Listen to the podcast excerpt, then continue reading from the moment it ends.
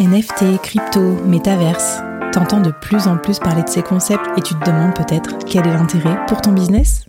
Salut à toi, je suis Flavie, podcasteuse et freelance chez Fleet, le collectif des talents du Web3.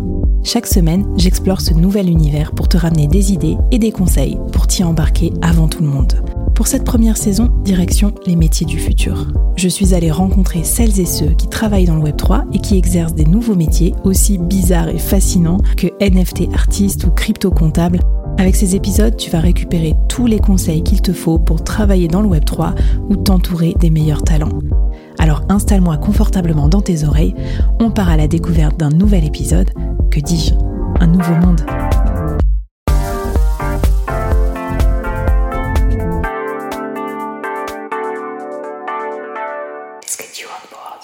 Bonjour à toutes et à tous et bienvenue dans ce nouvel épisode. Alors aujourd'hui, on décode un nouveau métier du Web3 avec Delphin, Delphin Milou Druel. Bienvenue à mon micro. Salut Delphin.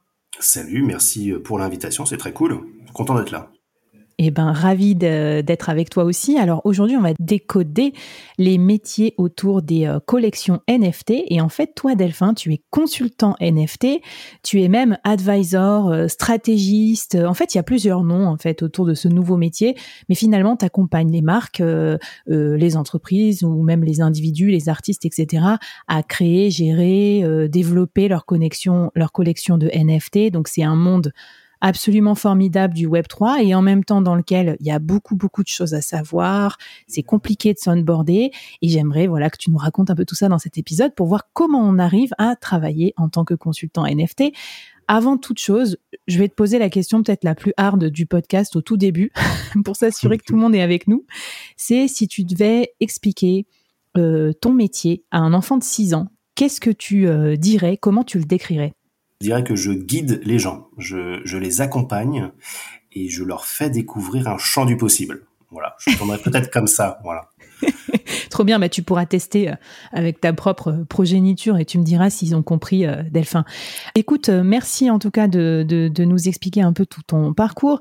Avant qu'on plonge aussi dans ce qui t'a fait arriver là, est-ce que tu peux me dire en quoi ce genre de métier c'est important aujourd'hui dans l'industrie du Web 3 alors, c'est assez important parce que c'est très nouveau. Et du coup, euh, il y a beaucoup de euh, d'industries et d'entreprises qu'on va appeler Web 2, qui sont les entreprises normales, appelons-les comme ça, euh, qui ont envie d'intégrer le Web 3, mais qui ne connaissent pas les codes, qui ne connaissent pas euh, les possibilités, et encore une fois, le champ du possible, et du coup, euh, qui sont un petit peu perdus, un petit peu dépassés.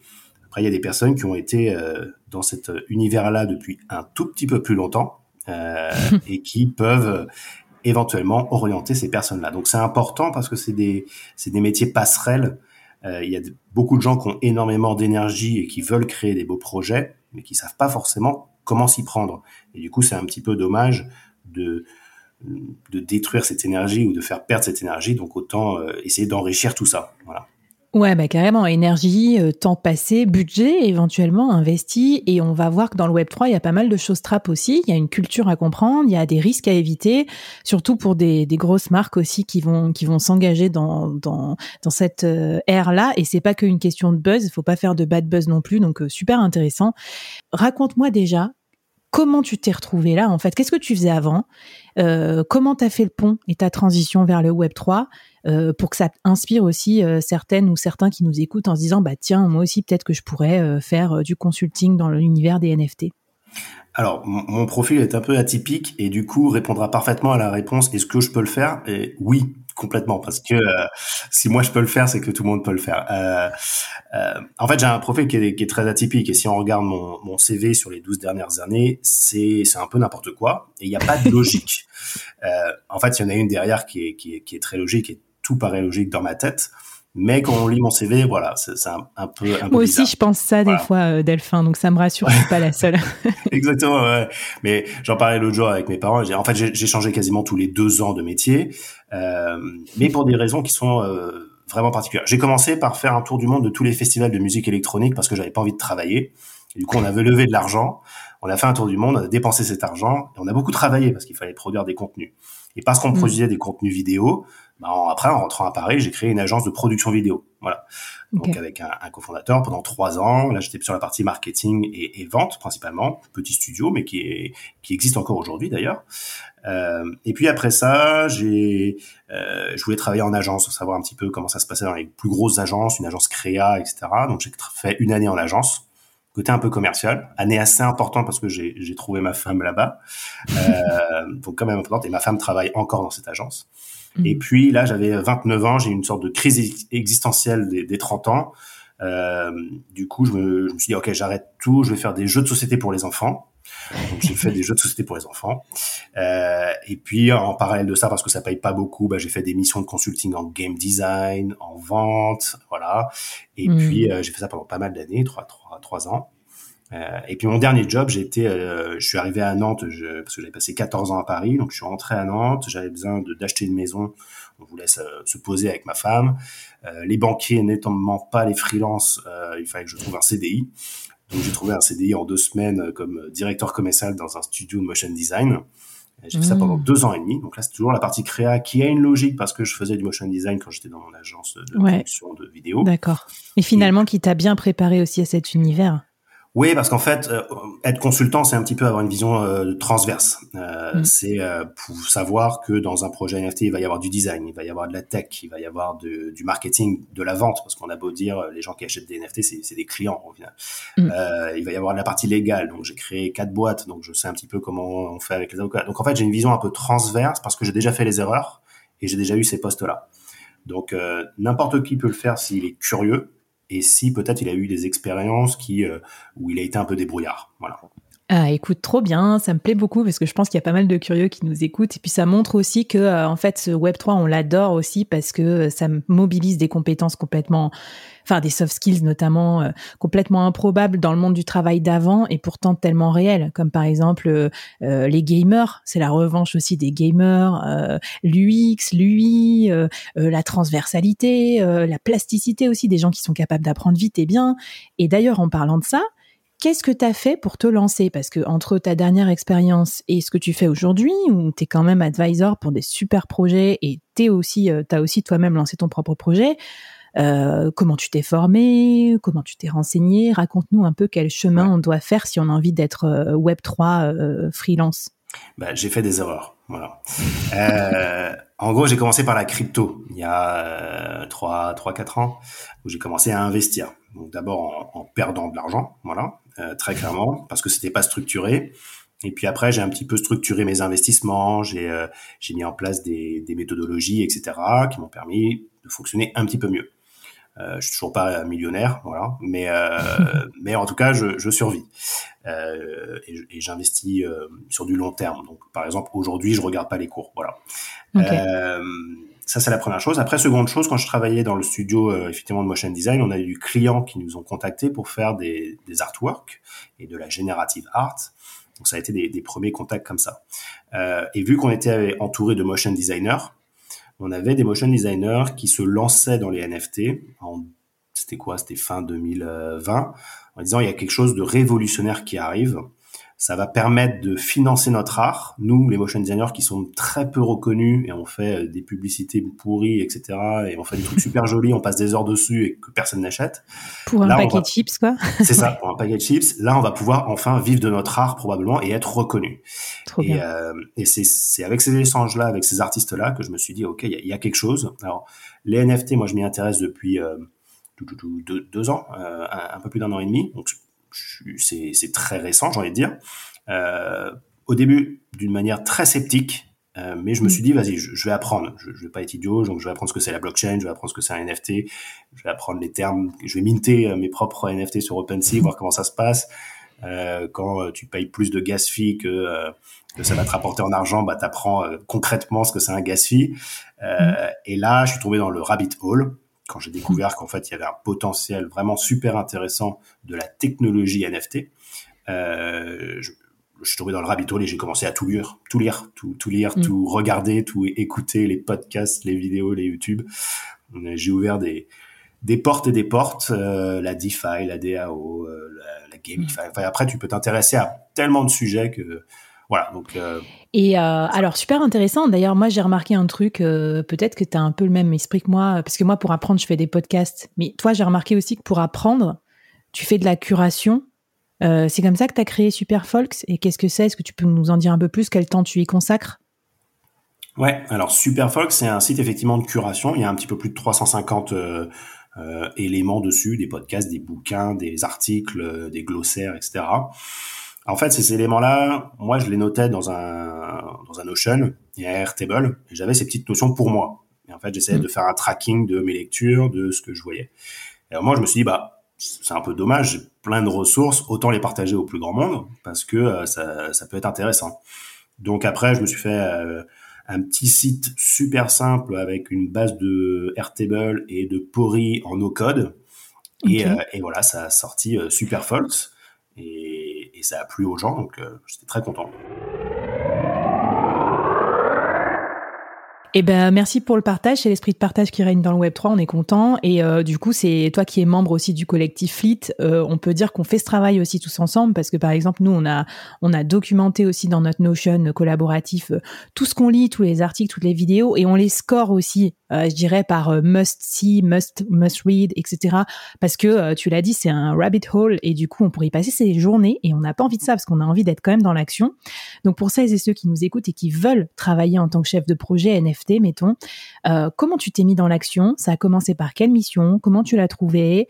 Raconte-nous peut-être tes, tes, erreurs du début. Est-ce que tu savais tout faire? Comment comment tu t'en es sorti? Raconte-nous un peu. Ouais. Euh, écoute, moi, je suis un, je suis un escroc. Hein. Je ne sais pas comment c'est arrivé. Je sais pas comment c'est arrivé. Non, j'ai eu beaucoup de chance. Euh, il y, a, y, a, eu plusieurs. On dit pas escroc, on dit sérendipité. Sérendipité, c'est ça. à l'american. À l'american. Non, moi, j'avais la chance d'avoir un, un LinkedIn que je travaille depuis beaucoup, beaucoup de temps. Depuis près de trois ans, je le travaille quotidiennement. Ça me prend quasiment deux heures par jour. Et aujourd'hui, je récolte les, les fruits de ce travail. Euh, en fait, j'ai euh, très rapidement l'année dernière switché mon LinkedIn en anglais et je me suis intéressé à me connecter avec des gens Web 3. Au mois de janvier, donc c'est tout récent, hein, quand je me suis dit euh, je vais être, j'ai envie de travailler dans le Web 3, tout le mois de janvier, je me suis dit bon, je, je, le perds entre guillemets, mais je vais échanger avec plus de 200 personnes. Je vais faire 200 calls de 15-30 minutes avec des porteurs de projets NFT. Trop bien. Juste pour discuter, voir quels sont euh, leurs problèmes, leurs pains, ce qu'ils aiment bien, ce qui ce qui va pas bien, etc. Et, euh, et moi, je leur vendais rien. Alors, juste, j'écoutais, et puis après, je leur disais, bah merci, c'était cool d'avoir discuté.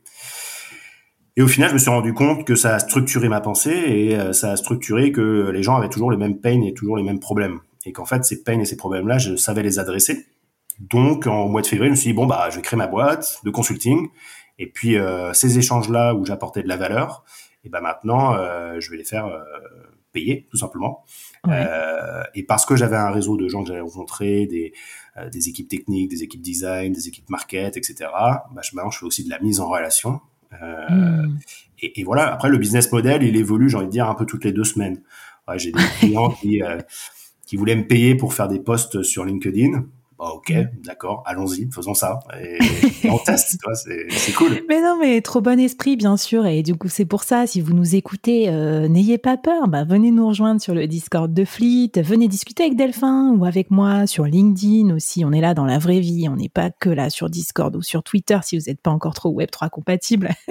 Et euh, du coup, Delphin, raconte-moi ces nouvelles skills, euh, tout ce que tu as appris et du coup cette capacité à répondre à des pains de tes clients là sur les, collections NFT, à quel genre de mission ça te permet d'accéder? Là, je vais parler un peu sonnant et trébuchant. Est-ce que tu peux nous donner des exemples aussi peut-être de, euh, je sais pas, de TJM ou de prix ou voilà pour qu'on, en fait, si tu veux, mon but c'est aussi de montrer aux freelances que ça vaut le coup de passer du temps à se former sur leur temps facturable, à sacrifier un peu maintenant, pour peut-être demain travailler dans un environnement Web3 qui sera quand même normalement un peu plus valorisé en termes de compétences. Enfin, je sais pas, hein, tu peux me détromper aussi, c'est l'objectif du podcast. Je suis payé 15 euros de l'heure. Non, je déconne. Euh... bon, je raccroche tout de suite. Désolé.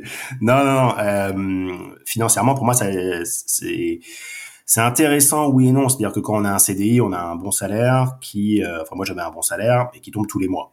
Euh, mm. Là, quand on est freelance, on, sait tous ce que c'est d'être freelance. Il faut aller chercher des clients. Il faut aller les rechercher tous les mois. Mm. Donc, euh, c'est autre chose. Euh, mais si on parle de, moi, je suis un taux genre, horaire qui est de 200 euros voilà, en parfaite transparence. Et après, je fais des, si je travaille une journée entière, je vais être autour de 1000 euros la journée. Mmh. et si j'accompagne des clients en advisory, c'est-à-dire deux heures par semaine pendant un, deux ou trois mois, je vais être autour de 1500 euros le mois. Euh, je ne sais pas trop comment sont ces tarifs par rapport euh, au, marché. J'ai déjà échangé avec d'autres consultants aux États-Unis, par exemple, qui sont plus chers, euh, mais avec d'autres consultants en France qui sont moins chers. Donc, je sais pas trop. Moi, après, je sais que pour l'instant, j'ai pas eu, j'ai eu aucun client qui a refusé de travailler avec moi parce que j'étais trop cher. Donc, peut-être qu'il faudra que j'augmente mes tarifs, mais mm.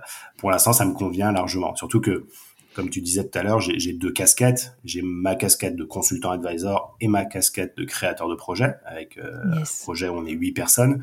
Et du coup, il faut que j'arrive à jongler entre ne pas avoir trop de clients, et je mm. touche du bois, je dois en refuser, euh, et, euh, et, pouvoir travailler sur mon autre projet. Donc euh, voilà, après, tu avais une autre question, ouais. Non, non, mais super intéressant parce que justement, euh, je pense qu'on est beaucoup à se dire aussi si on travaille dans cet univers, il y a des créas, il y a des, euh, des créatifs de tout style euh, et on n'a pas toujours envie de, de, bosser à 100% pour des missions freelance. On a envie aussi d'explorer notre créativité dans ce média. Moi, par exemple, tu vois, je vais faire des NFT autour de mon podcast, de mon autre podcast aussi. Donc, ça me tient à cœur comme toi de garder un certain équilibre.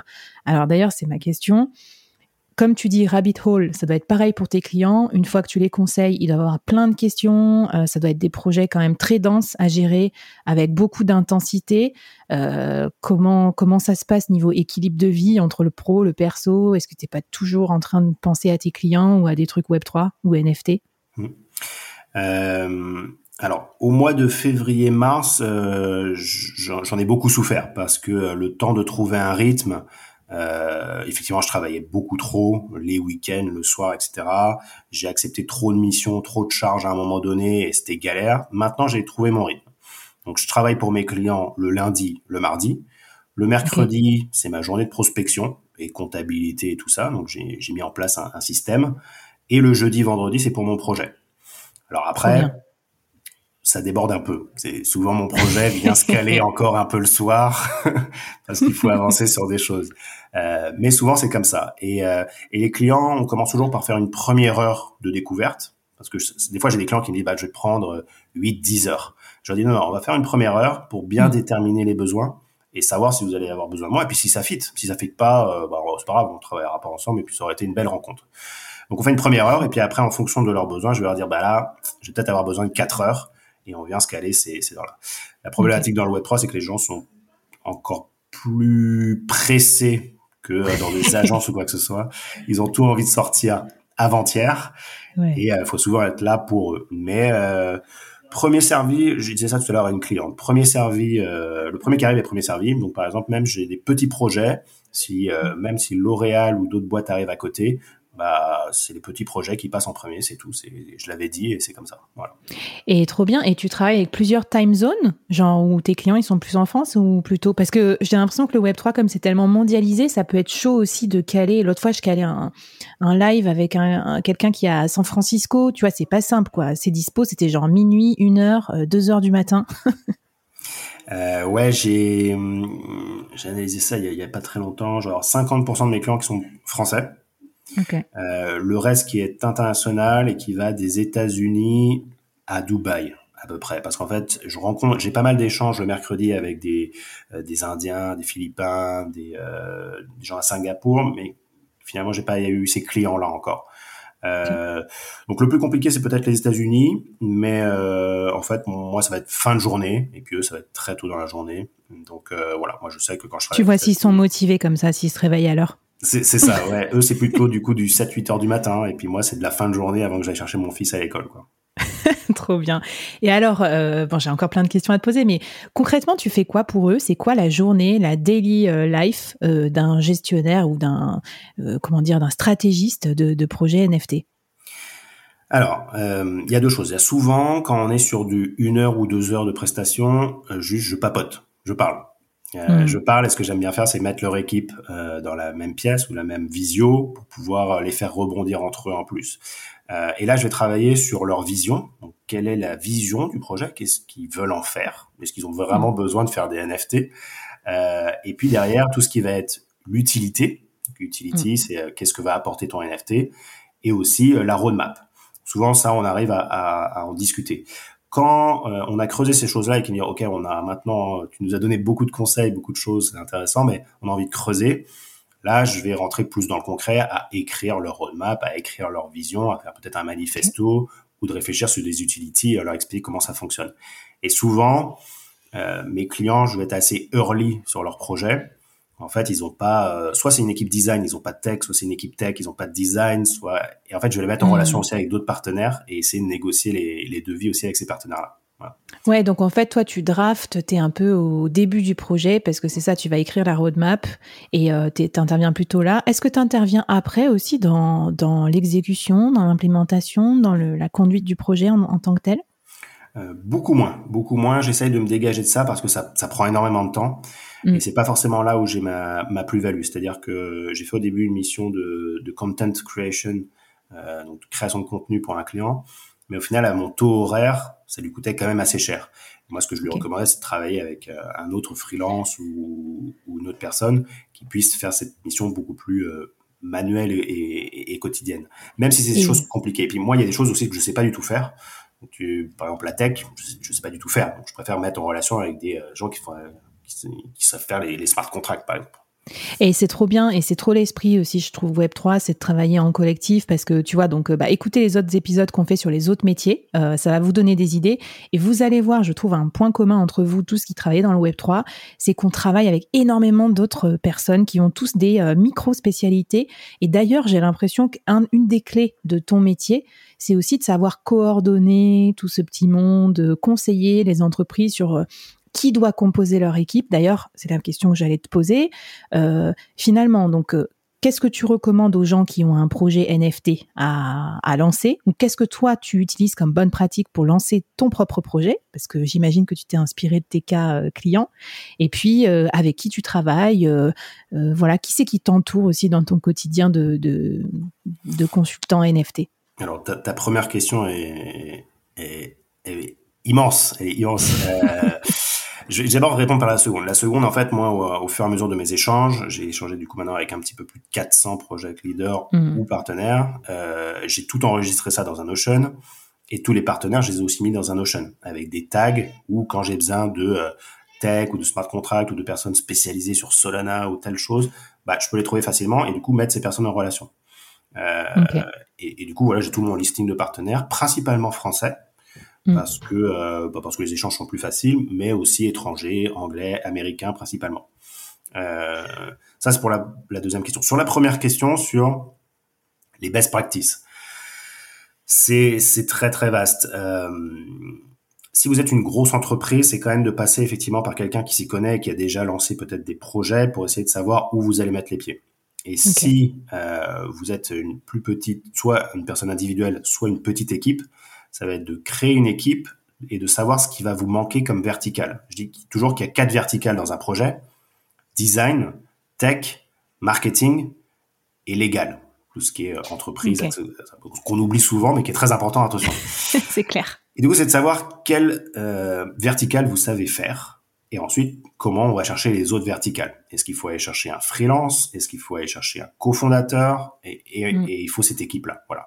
Il faut savoir que c'était beaucoup plus simple de se lancer l'année dernière que de se lancer maintenant.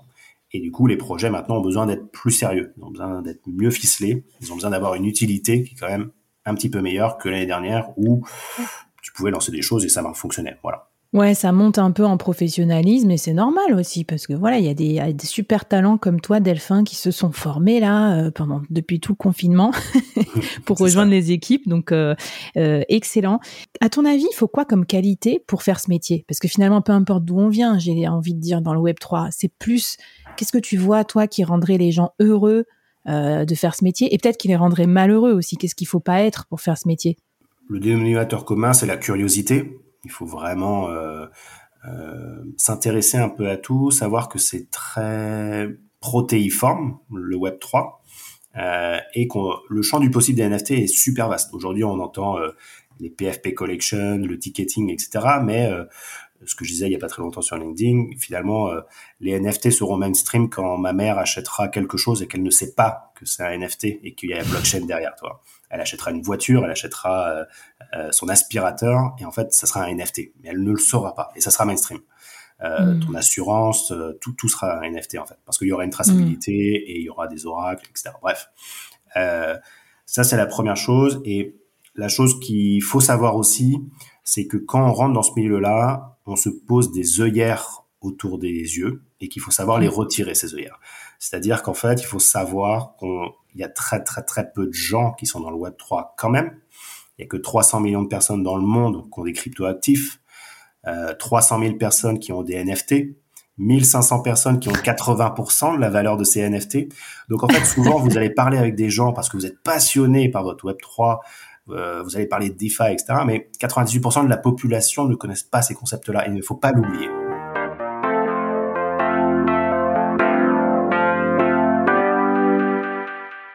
Et d'ailleurs, je rebondis parce que c'est un des trucs que j'adore dans, ton profil. Et moi, j'y pense souvent parce que moi, j'aime beaucoup la vulgarisation. Et euh, moi, j'accompagne aussi les marques en B2B, voilà, à comprendre les cas d'usage, justement, du Web3. Et je trouve que ce que tu fais bien, c'est voilà, sortir de ta bulle de filtre et aussi expliquer aux gens ce que c'est en des termes simples. Parce que je pense qu'un des écueils, c'est quand vous allez, euh, vous qui nous écoutez, vous spécialiser dans le Web 3, si vous commencez à parler de façon que technique, vous serez que dans le tout petit monde euh, des euh, déjà Web 3 aficionados et il y aura déjà un peu de concurrence, alors qu'il y a tellement d'entreprises et tellement de marques à embarquer dans cet univers. Si vous faites l'effort d'être un peu moins, j'allais dire geek, c'est pas sympa, mais en tout cas un peu plus ouvert, voilà, un peu moins technique. ouais, technique parce que euh, un NFT c'est un contrat, voilà, point Et puis après, bon, il y a des variantes, on peut complexifier la chose, mais si tu dois expliquer en un mot ce que c'est, c'est un contrat entre une personne et une autre personne, et que tout le monde est au courant de ce contrat, voilà. Mais effectivement, c'est intéressant d'utiliser toujours des mots beaucoup plus simples pour expliquer ce qu'on fait, pour essayer d'onboarder des, des gens. C'est euh, c'est un secteur ou un milieu qui peut faire peur parce qu'il y a, il y a de la spéculation, il y a euh, des projets euh, avec des scams, il y a des gens qui disparaissent avec de l'argent, il y a des monnaies qui disparaissent du jour au lendemain. Donc voilà, c'est un métier qui est, qui est important. Oui, c'est important d'avoir de la pédagogie, comme tout métier, j'ai envie de dire, mais d'autant plus dans celui-là. D'ailleurs, euh, tu parles de, de, ça, des risques aussi. Comment tu fais pour pas te faire euh, entuber toi aussi quand tu es freelance ou consultant sur des projets? Parce que je sais pas, tous les projets ils sont pas 100%, euh, je veux dire, éthiques peut-être encore à ce stade. On se le souhaite que ça arrive bientôt. Mais c'est quoi tes red flags? Comment tu fais toi pour être sûr que tu vas travailler en bonne intelligence avec un projet qui est conforme à tes valeurs? Alors, il y a, y a, deux choses. Moi, j'ai un, j'ai un background de, de sales, de commercial. Et du coup, en 30 minutes de discussion ou 15 minutes de discussion, j'arrive à capter énormément de, d'informations, même euh, visuelles ou corporelles sur la personne. Donc, je peux déjà savoir si c'est quelqu'un qui va faire plutôt quelque chose dans le bon sens ou pas. Ça, c'est une première chose. Donc, faites des visios, ne, ne restez pas que à l'écrit. je considère que je coûte assez cher, 200 euros de l'heure. Et mes clients me payent avant de travailler avec moi. Donc, hmm. si c'est un projet qui est un peu bancal, où ils n'ont pas beaucoup de sous, en fait, ils peuvent pas se permettre de travailler avec moi. Ça fait un autre filtre. Euh, Dernière chose, euh, alors je sais pas, j'ai un client qui m'a dit ça une fois. Il m'a dit qu'en fait, si on travaille avec toi et, et qu'on fait quelque chose de pas bien, bah, tu peux nous faire de la mauvaise publicité parce que tu as un gros réseau alors, euh, je, je, pense pas que je le ferais, mais si les gens se disent ça, pourquoi pas? C'est bien, faut toujours faire un peu peur hein, à ses clients. J'allais dire non, mais en tout cas, faut qu'il y ait une relation de respect mutuel et tu le, tu le décris très bien. Ça, c'est aussi les freelances expérimentés qui en savent quelque chose parce que quand on est trop à la merci euh, de son client, qu'on dépend que d'un seul client et tout, c'est pas bon. Et ça, en fait, c'est des choses qui vont rester euh, éternelles dans le Web 3, euh, même par rapport au Web 2. D'ailleurs, tu te fais payer en crypto ou en fiat? 50-50 euh, quasiment. 50-50. Par contre, en crypto, j'accepte que les Ethereum. Donc, pour l'instant, je regarde pas trop mon, mon, compte en banque crypto.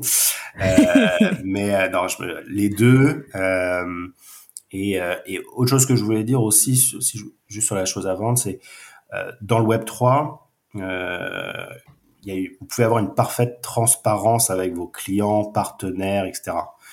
moi, c'est quelque chose que j'ai découvert, c'est d'être le plus, le plus franc, le plus transparent, de dire à un client bah c'est de la merde ton projet moi, ça me fait plus peur maintenant. Voilà, euh, ça m'est arrivé hmm. d'avoir un gros client français que je citerai pas. Euh, on commence à travailler. Au bout d'une heure, je dis bah en fait, l'utility aujourd'hui, elle est pétée. Personne va l'acheter. C'est nul.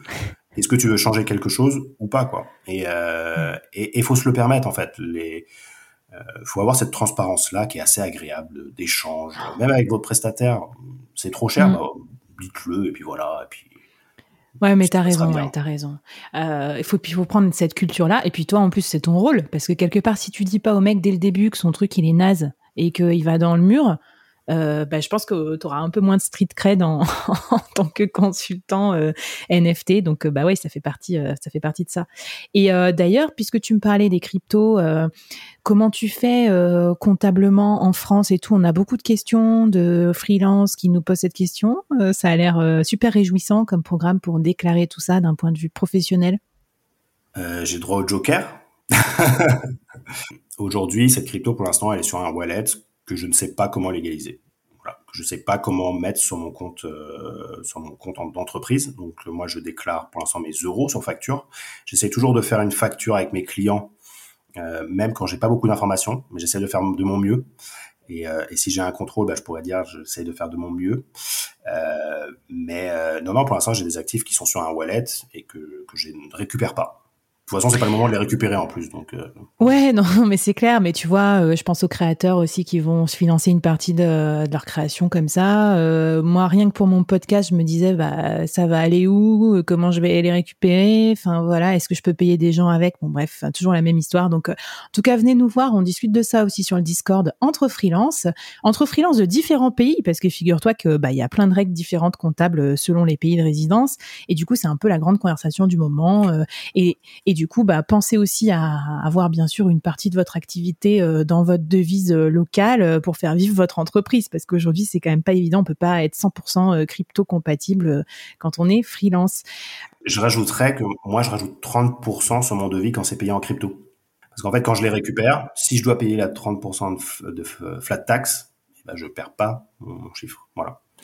Malin, le delphin, tu vois, en plus ça rime et tout. Non, mais t'as de la suite dans les idées, c'est parfait. Et tu vois, ce que j'aime bien, c'est qu'à la fin d'un épisode comme ça, euh, on a à la fois des côtés euh, pratiques, euh, on sait ce qu'il faut faire pour se lancer, on a quelques conseils aussi pour un peu moins se casser les dents quand on commence son activité. Donc, trop bien. Écoute, dernier petit message de service à ceux qui nous écoutent, qui hésitent encore, là, qui ont envie de se jeter dans le bain, mais qui osent pas trop. Qu'est-ce que tu as envie de leur dire, toi qui as déjà fait le voyage sur cette planète Web3 et es complètement dedans? Alors c'est assez paradoxal, mais je leur dirais aussi, euh, réfléchissez bien, parce que le Web3, euh, il y a des super opportunités, mais ayez quand même un petit backup au cas où. Moi j'avais un petit backup financier avant de me mettre full Web3, ce qui me permettait mmh. de faire des erreurs pendant quelques mois. Euh, un petit peu moins maintenant, mais, mais voilà, j'avais ce petit matelas qui, qui, qui, était confortable. Et si vous avez encore des clients dits Web 2, vous pouvez éventuellement faire une transition intelligente en en gardant du Web 2 avant d'aller sur du Web 3. Et quand le Web 3 vous payera 2, 3, 4 fois mieux que le Web 2 et que vous aurez suffisamment de clients Web 3, bah à ce moment-là, euh, vous direz au revoir à vos clients Web 2, même s'ils sont sympas. Voilà. Ouais, ou alors on les, on les fera euh, transitionner eux aussi parce que d'ici là, euh, peut-être qu'ils auront trouvé des cas d'usage, ils seront, on les aura un peu évangélisés euh, parce que c'est notre rôle aussi, donc bah, carrément. Et qu'est-ce que tu as envie de dire aux boîtes qui nous écoutent aussi, parce qu'il y a des dirigeants aussi qui nous écoutent et tu vois qui se tâtent peut-être pour lancer leur projet NFT. ils ont envie, mais ils sentent que d'un côté ça peut être un peu une bulle ou peut-être qu'il y a des risques et tout. Qu'est-ce que tu leur dirais? Euh, je leur dirais que les choses évoluent très très rapidement, euh, que la technologie sous-jacente sous euh, de la blockchain, des NFT, etc., est, extrêmement importante, euh, très intéressante et peuvent avoir une utilité, dans leur business. En fait, chaque entreprise peut trouver son intérêt dans le Web 3. Il faut pas que ça soit juste j'ai envie de faire du Web 3 pour avoir de la pub et être dans le truc du moment. Non, il doit y avoir une logique derrière mais chaque entreprise peut trouver cette logique-là. Et de toute manière, et ça c'est ma, mon intime conviction, dans 5 à 10 ans, beaucoup, beaucoup, beaucoup de choses seront NFT et il vaut mieux commencer assez tôt à apprendre et à se mettre dans le bain. Mais carrément, écoute, euh, que ce soit pour nous en tant que freelance ou pour les boîtes, bah, commencer le plus tôt à apprendre, c'est ce que je retiens aussi de notre fin d'interview, super sympa. Comme ça, on se, bah, on se fait les échecs assez tôt, on se relève assez tôt, et puis, euh, et puis on avance tous ensemble. Delphin, un grand merci. Donc on te retrouve euh, bah, dans le collectif Fleet avec tous les membres sur le Discord. Et où est-ce qu'on peut suivre ton actu, Delphin LinkedIn. LinkedIn, euh, j'écris tous les jours. Je suis un spammeur de LinkedIn et si vous m'écrivez sur LinkedIn, j'essaye de répondre sous 24-48 heures, mais j'ai 80-100 euh, messages par jour, donc j'essaye de faire de mon mieux. Bon ben, let's practice our English avec euh, Delphin, qui bien sûr vous mettra dans le bain du coup, puisque dans le Web 3, la plupart des trucs sont en anglais. Un grand merci d'avoir été avec nous et puis je vous dis à toutes et à tous à très bientôt dans les autres épisodes où on décrypte les métiers du futur avec le collectif Fleet pour vous donner envie de devenir freelance dans le Web 3. À plus, bye bye.